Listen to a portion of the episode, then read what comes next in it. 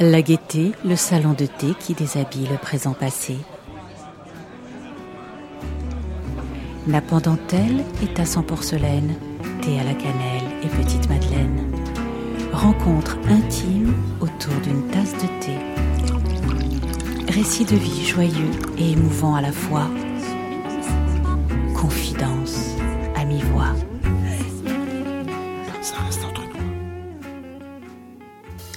M'appelle André, j'habite Lausanne. Je suis né en 1936, donc j'ai 85 ans. Quand je suis né, l'homosexualité était qualifiée de débauche contre nature. Donc si j'avais profité de mon état et puis que j'avais baisé tout enfant, on m'aurait mis en prison. C'est en 1942 que le code pénal suisse a dépénalisé les actes sexuels qui étaient commis entre adultes consentants. Il ne fallait pas forcer une personne, mais si on était consentant, c'était. Sinon, c'était la prison. Et euh, à l'époque, c'était la guerre. En Allemagne, à partir de 1933, quand les nazis ont pris le pouvoir, les homosexuels étaient emprisonnés et déportés dans des camps de concentration. Alors qu'avant 1933, euh, surtout Berlin, était des capitales. Les, homosexuels d'Europe se, rendaient à, Berlin parce que c'était la, la vie absolument merveilleuse, les boîtes, etc. Bon, pas seulement pour les homosexuels, mais pour tout le monde. C'était très ouvert.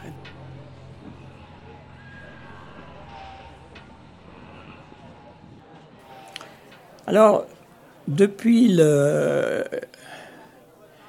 depuis 1942 que je viens de nommer, euh, les psychiatres ont considéré les homosexuels comme des malades, par la population aussi, ceux qui étaient renseignés, sinon on était des gens dégoûtants à cause euh, des, des, mœurs sexuelles, euh, puisque les, les homosexuels n'étaient pas acceptés dans la société, n'étaient pas acceptés dans leur famille très souvent. On foutait dehors des gamins de 16-18 ans euh, qui n'avaient pas d'endroit où aller vivre, ni, ni de, façon de, se débrouiller pour manger, etc. C'était l'horreur. Et puis, euh, donc, beaucoup de, gars, je ne parle pas des femmes parce que la vie était différente. Les femmes pouvaient passer euh, sous silence leur, euh, leur vie. Euh, elles étaient, comme les autres femmes, quasiment en prison à l'époque, au point de vue de la sexualité, de l'indépendance. Mais pour les gars, c'était dur et ceux qui restaient en famille, ils devaient la boucler. Et ça, ne pas pouvoir s'exprimer sur un, un sujet qui est tellement important, l'amour pour un autre être, pas pouvoir le partager avec sa famille, c'est l'horreur. Et c'est pour ça que beaucoup de gars euh, étaient dans un état psychologique euh, tragique et qu'il y avait beaucoup de suicides. On ne pouvait pas non plus en parler dans la, à l'église. Si on était croyant, euh, l'église décidait que vous iriez en enfer. au travail aussi, c'était très facile pour un patron de foutre dehors un employé homosexuel euh, parce que ça faisait pas bien dans, et puis que les homosexuels, on pouvait pas compter sur eux, etc. Enfin, on n'était pas des êtres humains. Moi, j'étais donc, euh, j'avais un, gros problème euh, mental puisque j'étais malade, considéré malade par les. Et un jour, j'ai été guéri miraculeusement. Je peux vous donner la date, c'était en 1992, parce que l'Organisation mondiale de la santé a effacé l'homosexualité de la liste des maladies mentales. Donc, j'ai été guéri en un jour, miraculeusement.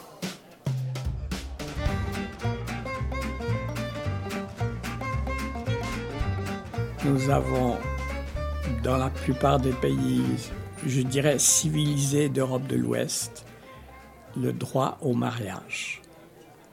Si on m'avait parlé de mariage quand j'étais jeune, j'aurais dit oui. Euh, les, les, les, gens disaient, oh, ils vont, si on, si on leur donne le Pax, ils vont demander de pouvoir épouser leur chien ou comme ça. Et moi, j'aurais dit, moi, j'épouserai une vache. Elle aura des cornes et moi, je la tromperai avec des mecs tout le temps. Tant que vous ne changez pas votre opinion sur nous, les homosexuels, que vous ne nous accordez pas l'égalité, il se trouve que nous sommes des êtres humains comme les autres c'est en général des familles hétérosexuelles qui nous ont mis au monde. Euh, c'est pas le diable qui nous a envoyés euh, via une comète. La vie d'un homosexuel, je peux la comparer à ce que je voyais dans ma jeunesse. Les trains passaient avec trois classes dans les wagons. Première, deuxième et troisième classe. Et moi, si j'étais un mec, qu'on ne savait pas que j'étais gay, et que euh, j'étais pas trop efféminé, je pouvais voyager en première classe avec les hommes. Les femmes, elles voyageaient en deuxième classe, naturellement. Hein. À l'époque, euh, elles ne disposaient pas de l'égalité, même du droit de vote. Et euh, bah, le, rebut de la société, il voyageait en troisième classe. Et moi, si quelqu'un découvrait que j'étais homosexuel, ou si je faisais mon coming out, je passais de la première à la troisième. Schlock. Voilà. Mais quelle patience il faut pour que les choses changent. Et moi, en tant qu'engagé dans un groupe, et puis dans différentes activités euh, pour la promotion non pas de l'homosexualité pour que tout le monde le devienne, parce qu'on ne peut pas changer sa, son orientation sexuelle, mais pour qu'on soit accepté par la société en tant qu'être humain égaux. La société occidentale, si elle n'avait pas eu tous ces artistes qui étaient homosexuels, oh, qu'est-ce qui lui manquerait comme peinture? On ne pourrait pas faire la visite du Vatican. Et s'il y a un endroit où les, où les homosexuels règnent, c'est bien dans l'Église catholique. Les gens vous disent euh, Dieu, Dieu n'aime pas les homosexuels, Dieu n'aime pas ceux qui ne prient pas de la bonne façon, etc. Et si ces gens-là avaient lu la Bible, ce qu'ils prétendent avoir fait, ne font pas, ils auraient vu qu'il y avait beaucoup d'autres péchés tout aussi graves que ça et que on a abandonné cette liste de péchés, comme par exemple Saint Paul dit que les femmes soient soumises à leur mari comme leur mari est soumis au Christ. Eh bien, aujourd'hui, si vous dites ça à une féministe, ça la fera rigoler, tellement c'est. Hein. on a évolué.